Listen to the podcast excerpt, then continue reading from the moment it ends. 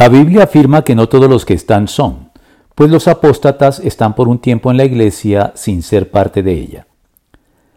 La doctrina de la seguridad de la salvación a la que hemos hecho repetida referencia, resumida en el lema que dice una vez salvo, siempre salvo, debe enfrentar el problema de la apostasía, es decir, el acto por el cual alguien niega, renuncia y abjura de la fe religiosa a la que ha pertenecido, caso en el que habría que considerar la pérdida de la salvación por parte del apóstata de turno. Quienes defienden la seguridad de la salvación explican estos casos diciendo que si el apóstata abandona la fe y pierde de este modo la salvación, es porque en realidad nunca ha sido salvo, a pesar de que las apariencias externas así parecieran indicarlo de manera engañosa.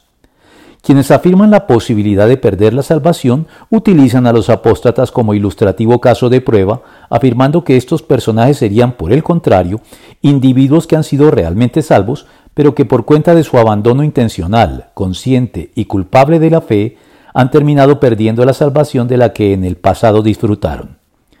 El problema con ambos planteamientos es que nosotros solo podemos ver momentos en el tiempo, mientras que Dios ve y anticipa todos los momentos en la vida de una persona, de modo que alguien que apostata de su fe en un momento dado, si es verdaderamente salvo, podría muy bien volver finalmente a ella antes del término de su vida.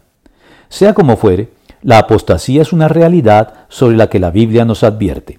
El Espíritu dice claramente que en los últimos tiempos algunos abandonarán la fe para seguir a inspiraciones engañosas y doctrinas diabólicas. Primera de Timoteo 4.1.